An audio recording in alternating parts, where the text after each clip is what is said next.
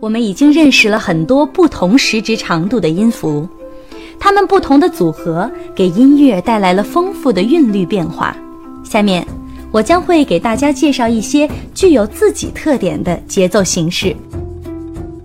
在音乐世界里，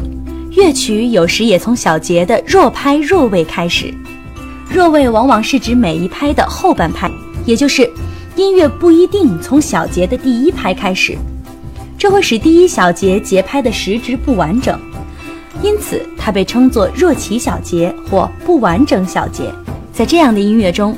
最后一小节经常与第一小节对应，也是不完整的。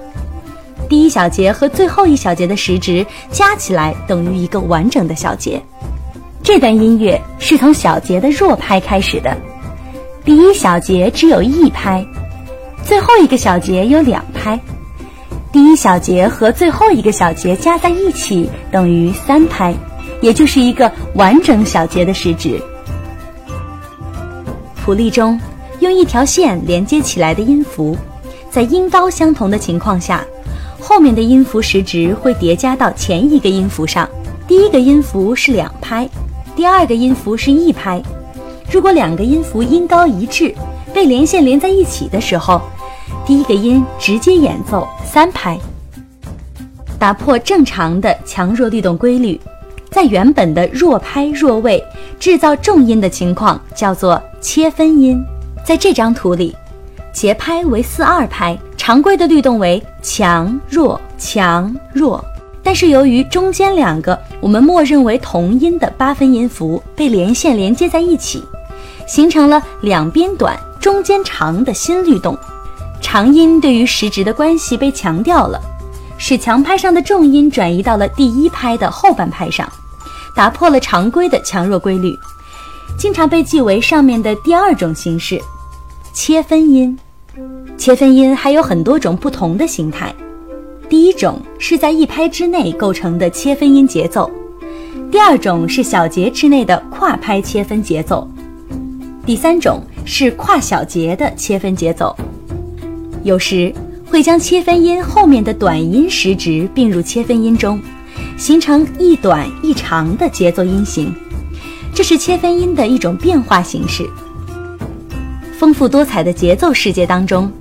音与音之间不都是按一比二的倍数关系规整划分的，经常可以见到非规整划分的特殊节奏形式，连音。例如，之前我们讲过，将一拍的基本拍分为两份，出现八分音符；分为四份，出现十六分音符。在连音的节奏划分中，基本拍可以被平均划分为三份、五份。七份等细致划分的节奏形式。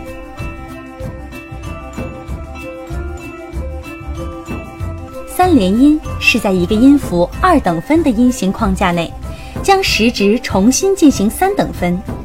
因此，三连音的标记方式是将二等分的音符数量增加为三个，然后在这三个音符的上方或下方记上数字三。在符头一边标数字时，需要添加一个弧线；写在连在一起的符尾一边时，直接标写数字即可。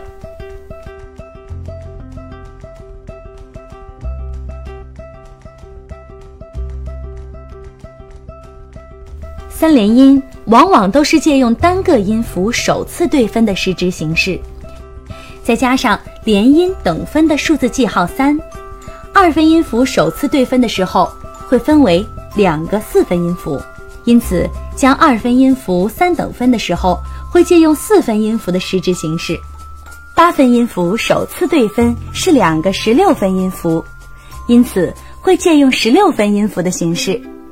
十六分音符首次对分时为两个三十二分音符，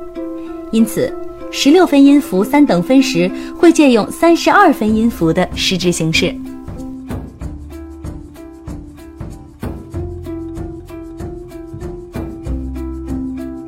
与三连音的标记方式类似，连音的时值形式都存在以多代少的记写原则。例如，单个音符的三等分是在二等分与四等分之间，借用二等分的时值形式；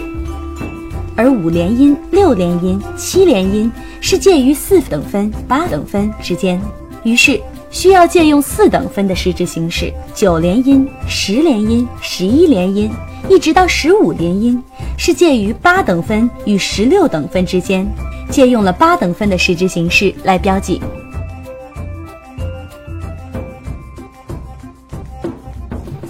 当我将二分音符分为五连音的时候，需要借用四等分的形式。二分音符四等分的时候是八分音符，因此。二分音符的五连音形式是五个八分音符加上标记五。现在我需要将四分音符分为九连音的形式。九连音需要借用八等分的形式，将四分音符八等分，也就是三十二分音符。因此，四分音符的九连音就是连续九个三十二分音符加标记九。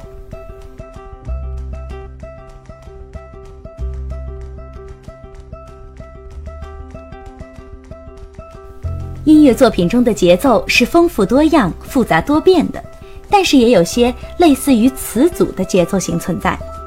节奏型往往具有典型性和代表性，在音乐中被人们熟悉，并可以迅速地对音响做出反应。例如，四个十六分音符以及它的变化形式：前八后十六，前十六后八，还有大切分、小切分、三连音、五连音。前附点和后附点。为了方便读谱，还需要掌握把音符和休止符按照拍子类型进行合理的组合与拆分方法，这就是音值组合法。一般来说，短时值的音符会以基本拍为单位进行组合，例如，单位拍内的音被以共用符尾的形式连接起来。若单位拍小于四分音符，小节内可以共用符尾。较大时值的长音音符也可以合并，先按单位拍的时长划分节奏，然后将一拍以内的节奏用共用符尾连接起来。没有细分单位拍，而是将较大时值的音符合并在一起，更方便演奏视谱。将基本单位拍内的同音高、带有延音线的音按照节拍合并在一起，合并后。音符需要演奏的时值一目了然。将单位拍内不符合节拍规律的长时值音符拆分开，但是需要延音线来帮助保持原时值的延续。这张图中，首先按照单位拍的时值拆分超过单位拍时值的音符，在保证节奏不变的情况下，按照原谱音符节奏时值画上连线，使之相等，用共用符尾。将一拍内的音符连接起来，典型的节奏型有时不需要拆分，这样演奏起来更加直观方便。下面一起来进入练习时间吧。